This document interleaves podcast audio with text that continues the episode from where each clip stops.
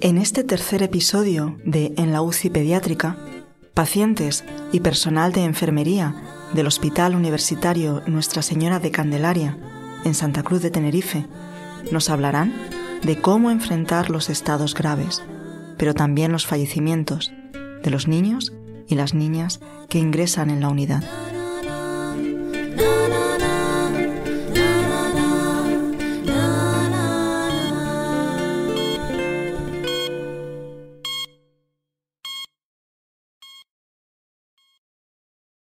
Para nosotros ya ha pasado el tiempo y es menos doloroso, pero sigue siendo algo complicado. Un tema complicado. Lucía se cayó por el balcón que tienes detrás. Estábamos cenando un domingo y, oímos el chillido y el golpe.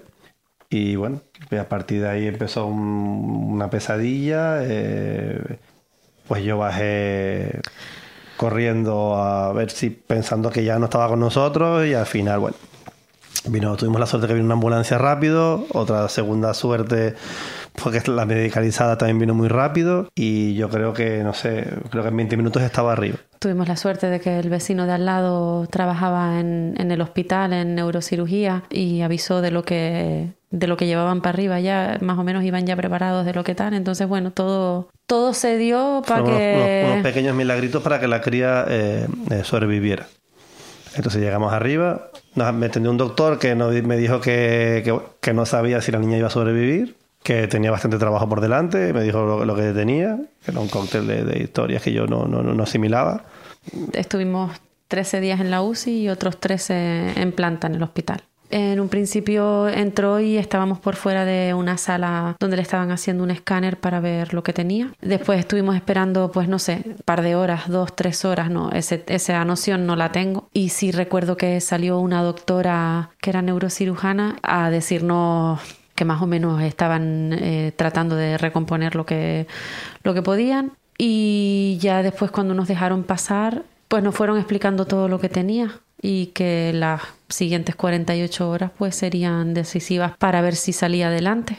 Luego eh, nos dijeron que se podía quedar uno con ella y el otro no, no podía estar en la habitación. Para nosotros eso fue desgarrador porque mm, Lucía estaba inconsciente, lógicamente. El que se quedó dentro, que fui yo, lo pasó mal y el que se fue para afuera al sofá lo pasó también lo pasó mal. Esa noche fue muy fastidiada porque nosotros no entendíamos qué había pasado. Solo nos podíamos mirar y decir, pero ¿qué pasó? No... Sí, sí, no, no, podíamos, no podíamos hablar. Nos sentábamos allí los dos por fuera a mirarnos y, a encogernos de hombros allí.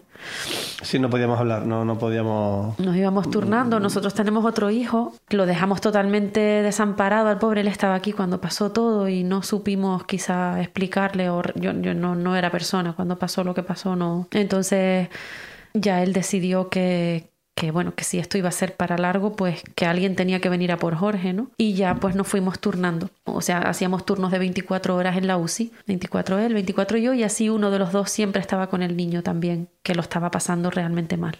Arriba todavía nosotros nos hemos recuperado del golpe. Te cuenta que yo, el yo asomarme al balcón y ver a la niña abajo, yo no me acuerdo cómo bajé. Y yo, una de las cosas es que yo le dije a una vecina, dile a mi mujer que está viva, que ella no se lo creía.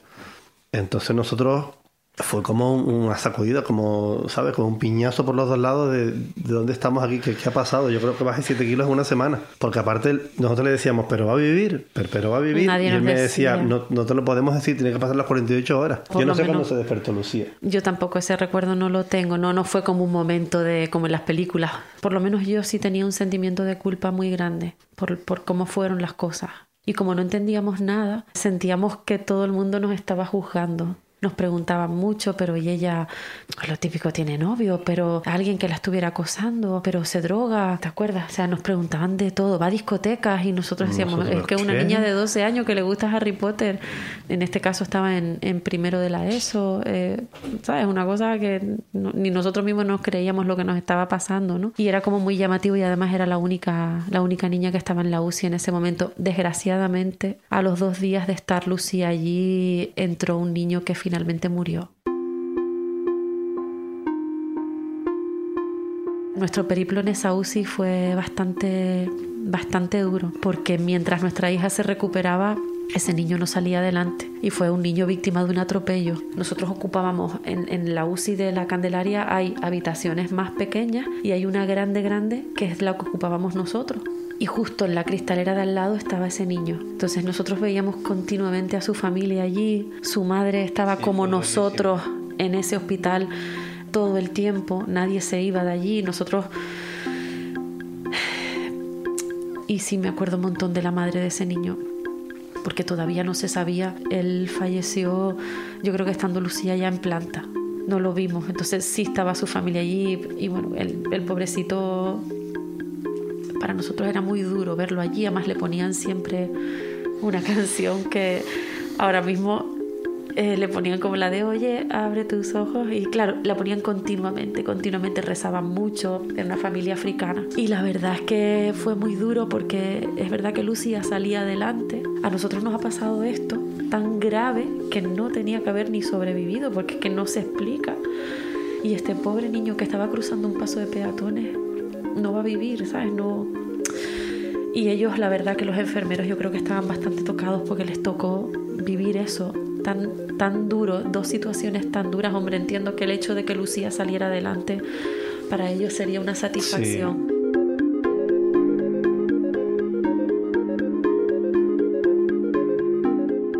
Los sentimientos eh, son de, de pérdida, de que, que, ha fallado, aunque sepas que va a ser así, pues que hay algo que ha fallado, que, que los niños no se merecen pasar por eso, que son personas inocentes que acaban de nacer y que tienen toda una vida por delante y que no, que no merecen acabar así, que su destino sea nacer y morir inmediatamente. Y es un sentimiento de, de hundimiento, de, de fragilidad y de pena, de pena por ellos y por los padres, porque es un sentimiento que, que creo que ninguno queremos experimentar pero es el ciclo de la vida.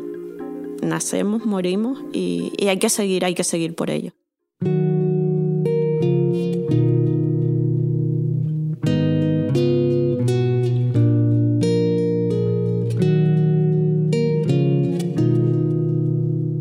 Dependiendo también un poco del tipo de paciente, pues las situaciones de duelo son distintas. Y francamente uno no tiene un guion escrito ni interno, sino yo lo que hago es contar hasta 10 intentar mantener el tipo, porque a pesar de que después me desahogue, pero en ese momento los que se tienen que desahogar son ellos y yo sigo siendo profesional. Entonces entro, intento decirles a la familia que lo que necesiten, que vamos a acompañarlo en este momento, a acompañarlo a un final lo mejor posible, respetando el momento de duelo, pero siempre estando muy presente, sin agobios, pero que mi figura esté tocando un hombro, dando la mano, trayéndoles una tila calentita, proporcionándoles a lo mejor música de ambiente, mm, proporcionándoles intimidad. Pues hay muchas cosas que ya de por sí la UBI es fría, es un, lugar eh, inhóspito que les está trayendo el peor momento de su vida. Pues encontrar un punto de hacérselo más familiar, más acogedor eh, dentro de la, de la vivencia tan dura que están, que están viviendo.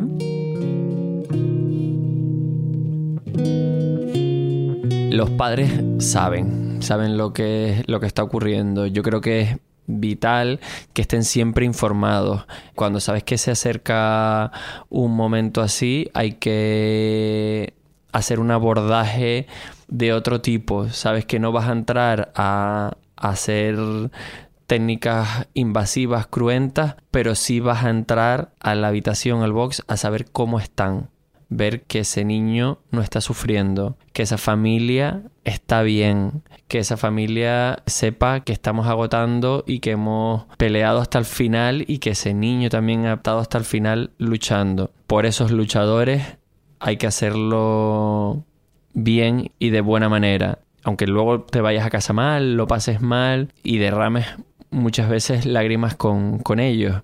Estar presente para mí es sumamente importante y hay ciertas formas o un lenguaje no verbal, una mirada, una caricia al niño, una mano encima a un papá, que implica y transmite que tú estás ahí y que no vas a dejar que, que se vaya solo y que, que vas a acompañar y que vas a estar hasta el final. Los niños más grandes me han preguntado eso, pero, pero incluso ya no te lo preguntan, sino hay algunos que te lo afirman. O sea, directamente se ven tan mal y han pasado por tantos ingresos, tantas técnicas, tantas situaciones, tantas cosas, que cuando ya son más grandes y, pueden expresarse mejor, digamos, te lo dicen, te dicen, dice, yo me voy a morir, ¿verdad?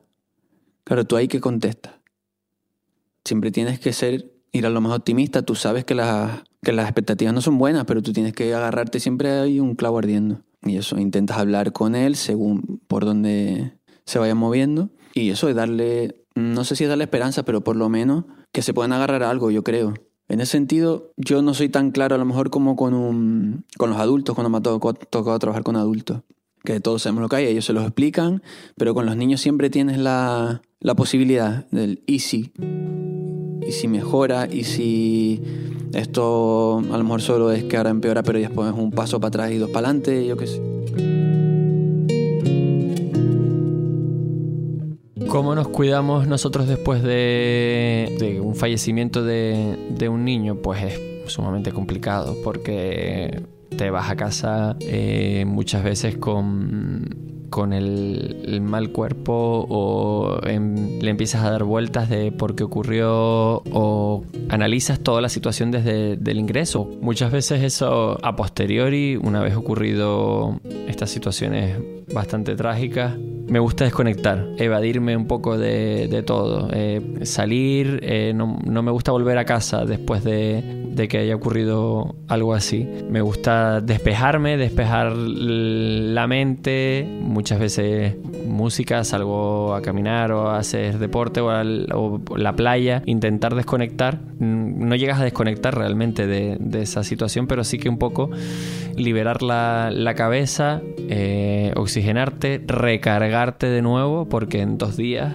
tienes que volver a trabajar y quizás tengas que volverte a enfrentar a una situación así pues muchas veces las lágrimas se te saltan, es que no lo puedes evitar. Yo soy persona y soy madre, entonces eso no lo quisiera vivir nunca en la vida, entonces intento acompañar y cuidar hasta el último momento. Entonces mis rituales son pues llorar, o sea, tengo que desahogarme. Intento ayudar a recoger el box porque también es muy complicado después cuando ves ese box vacío, cuando se llevan el cuerpo de decir, Dios mío, todo lo que hemos vivido con este niño, con la familia y tal. Y es muy duro también, ayudo a mis auxiliares a limpiar el box, a recogerlo, a hablarlo entre nosotras, entre nosotros en general, lo que hemos vivido, lo que sentimos por ese niño y esa familia, lo duro que es, Intentamos abrir las ventanas, si podemos, de, ese box y de algún box libre, como para... Es una sensación psicológica de que entre aire fresco, de renovar el lugar, porque si no esas energías de tristeza se quedan y se palpan en el ambiente. Entonces, algo psicológico es abrir y dejar entrar aire nuevo, ¿no? No sé qué capacidad tengo de manera personal de cuando salgo por la puerta del edificio principal del hospital, mi mente hace un antes y un después.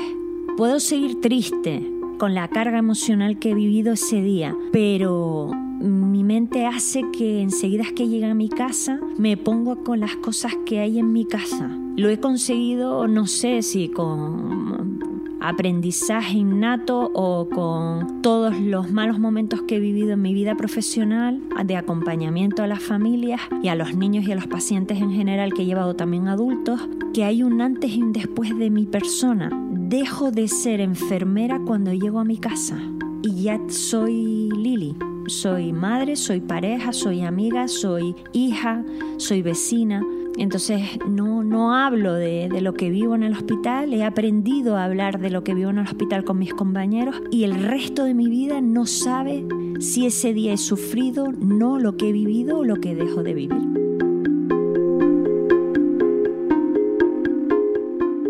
Nosotros sentíamos que era gente que nos entendía, simplemente si te veían a las 3 de la mañana eh, medio llorando allí, se ponían allí contigo. Es más el, el ser persona, el, te calentaban la comida, porque claro, la llevabas fría, te trae para acá que te caliento eso, era como darte calor humano. ¿no? Sí, nos cuidaban. Sí, nos costó irnos de la Nos UCI. costó irnos de la nos UCI. Tuvieron que obligar a irnos. Cuando bajamos a planta, No queríamos ir a planta. ya era otro mundo y que también es necesaria la función de, de la- del personal de allí porque ya no era tan ya no era un hotel de cinco estrellas ya era un hotel de dos tenedores ya era un poco de pero después ese mensaje que, que fue muy duro después nosotros lo apreciamos porque fue un poco como oye ya ya te hemos sacado del hoyo a partir de ahora porque eran como nuestro sostén. ¿Sabes? Psicológicamente también. Porque eh, a medida que pasaba el tiempo sentías que aquella gente era no parte de tu familia, pero sí parte de tu historia en ese momento. Y te podías como desnudar. Les podías decir lo que te preocupaba, lo que no, lo que entendías, lo que no. No estaban todo el rato con nosotros, ellos estaban haciendo su trabajo. la sensación que de ellos de, como de calor de, de Sí, agrado a pesar de nosotros lo que era no. aquello yo me acuerdo de ellos y tengo una sensación muy agradable muy agradable con eso nos quedamos la verdad Allí nos sentíamos, nos sentíamos protegidos. Ojalá en todos sitios pudiera haber, haber un sitio donde la gente fuera tan humana.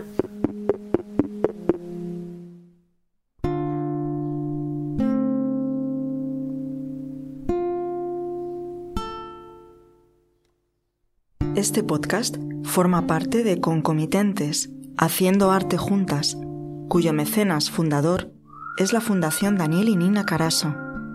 Puedes escucharlo cada semana en eldiario.es y en las plataformas de audio. Ha sido realizado por Elena Cabrera en colaboración con Liliana Quintero, Laura León, Severiano Torres, Ruimán Miranda y Quique Chinea todos ellos miembros del personal de enfermería del Hospital Universitario Nuestra Señora de Candelaria.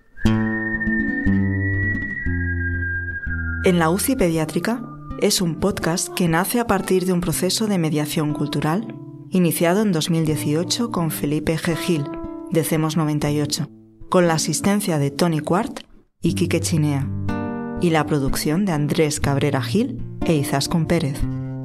La mezcla final ha sido realizada por Pedro Nogales. Música original de Emilio Cedrés Hernández junto a Silvia González Hernández, a partir de la canción popular Arrorró. Música adicional de Silo Cico. Todo con licencia Creative Commons by.